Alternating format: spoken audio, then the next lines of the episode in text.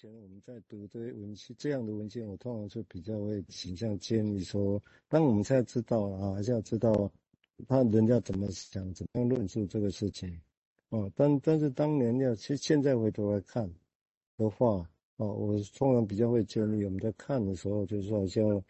要如何去区分说，包括现在讲的那些所谓的阴道啊、穿透，这些都是成年成人的性嘛，哈、哦，那成人性跟所谓的前生殖期一开始的时候，那种很原始的，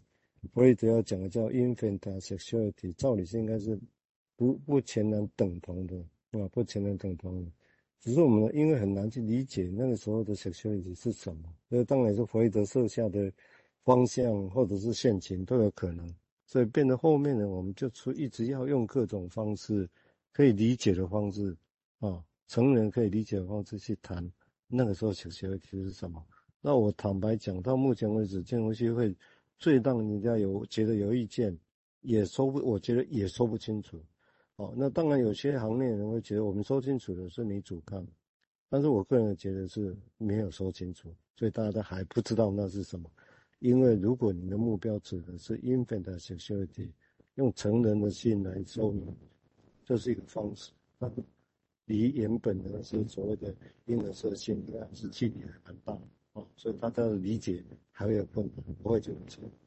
方向是这样来想的事情。好，我们现在请对接来说明，谢谢。嗯，好，那刚刚那一段是还真的还蛮古典的哈，但如果他是把它当做一个象征来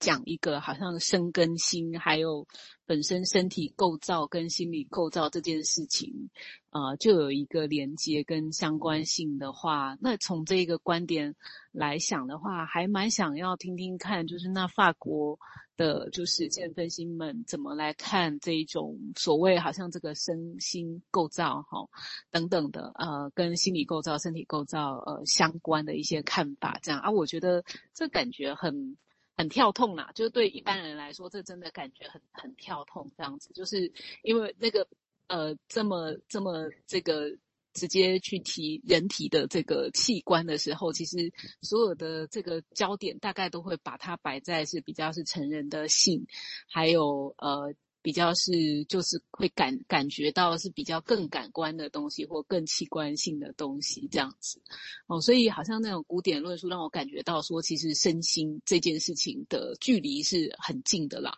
哦，是好像是从这个方向上来思考的，不知道是不是这样哦？那这是我的疑惑，这样我先讲到这里。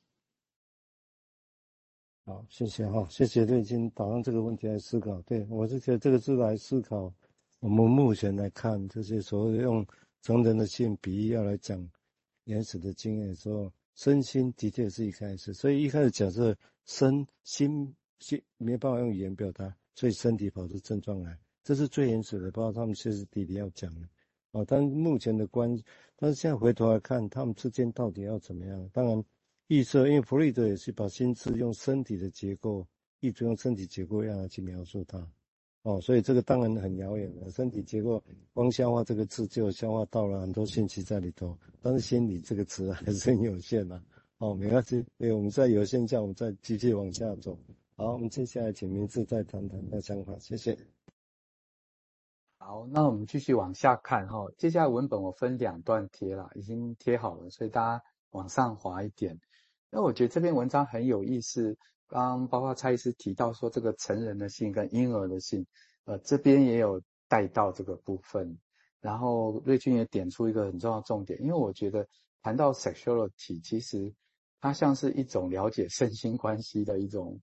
最显著的一种现象，这样。好，那我们就继续来看这个作者怎么写。他一开始先引述弗洛伊德的话，哈，弗洛伊德说，如果有一个人呢，他在性兴奋的情况下，主要或全然的觉得不愉快，就是没有 pleasure 的，我肯定会认为这个人他有歇斯底里的特质，无论他是不是表现出一些身体的症状哦。弗洛伊德是这样定义。好，那作者说，呃，弗洛伊德他在一九二零年指出呢。当我们尝试深入去简化男性跟女性的特质时，呃，我们会发现呃，男性特质归于主动性，女性特质归于被动性，这是一开始的简化版本哈。他说，然而呢，他说这样的分类并没有能够为我们提供太多的信息，也就是说，弗洛伊德对这个简单的分类也没有很满意。好，那作者说，那么男性和女性这个配对呢，特别是他们的主动被动的本质，到底还能够提供什么样的见解呢？然后女性的被动性跟女性的本质之间有没有什么差异？那真正的差异又是什么呢？他说，呃，我们应该要从弗洛伊德所说的这个女性的本性 （feminine nature） 这个角度来看待所谓的女性是什么，而不是从这个 gender identity 的角度来看。呃，我的理解是说，女性本性应该是更更早期、更原初的那种，我们对。呃，gender 或 sexuality 的感觉，哦，那 gender identity 应该是比较发展晚期的这样。好，他说，换句话说，女性的认同的这个位置，哦，是男性女性这个配对的一种特质的其中之一。也就是说，我们看女性认同、男性认同，一定要从这个 pair 这个男性女性它是一个配对的角度来看。那这就是弗洛伊德说的，其实不管你是生理男或生理女。都有表现出心理上的双性特质，哦，所以这边也带到了身心的关系嘛，身体跟心理的对照。那在其他的地方呢，呃，作者他说，我提议这个阴道性啊，阴道性这个阴道的这个抽象的概念，应该要被定义为一种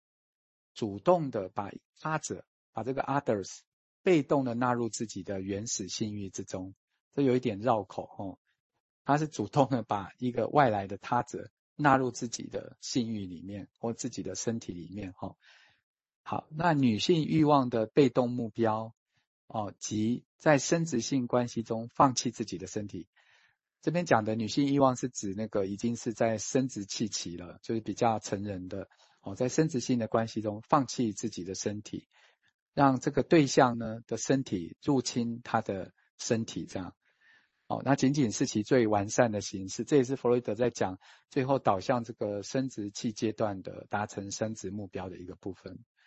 好，但是他不这么满足哦，他继续提到更早的经验。他说，在两性的婴儿的早期经验中呢，我们要怎么想象呢？也就是说，在非生殖器期，这个又是什么意思呢？所谓的阴道性的意思，他说是一种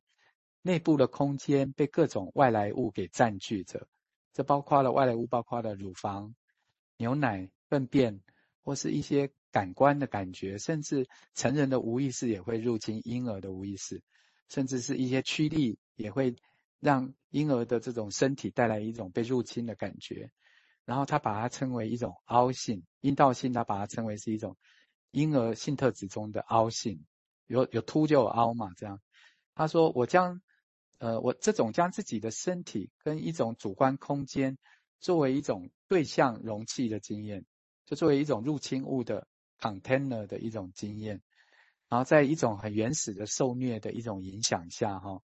它带着一种受虐性，呃，对缺口或暴力入侵的一种性化的意思啊，就有人入侵你的身体，那你会不会把它性化这样，而且这其中有一种无路无助感。哦，跟有一种相关的失落感，因为入侵就会带来无助跟很多失落的感觉。那因为害怕被入侵，就会产生极端的焦虑，这样。哦，这样不想失去，呃，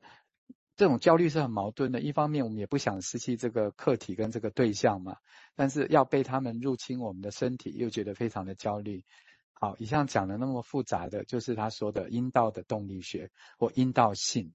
他说：“这个是在女性的特质被发展出来之前，在更早的婴儿性特质里面也要考虑的部分的。呃，这边我们先消化一下好了，因为比较那个密度比较大，再稍停一下。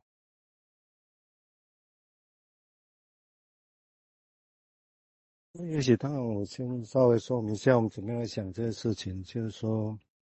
第一个，当然本质论就有它的困难了哈。”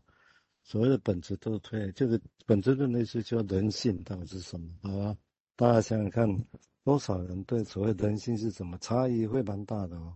所以本质论是很困难的，本质论都是很个人，或者是当然某一个社会某一个群体会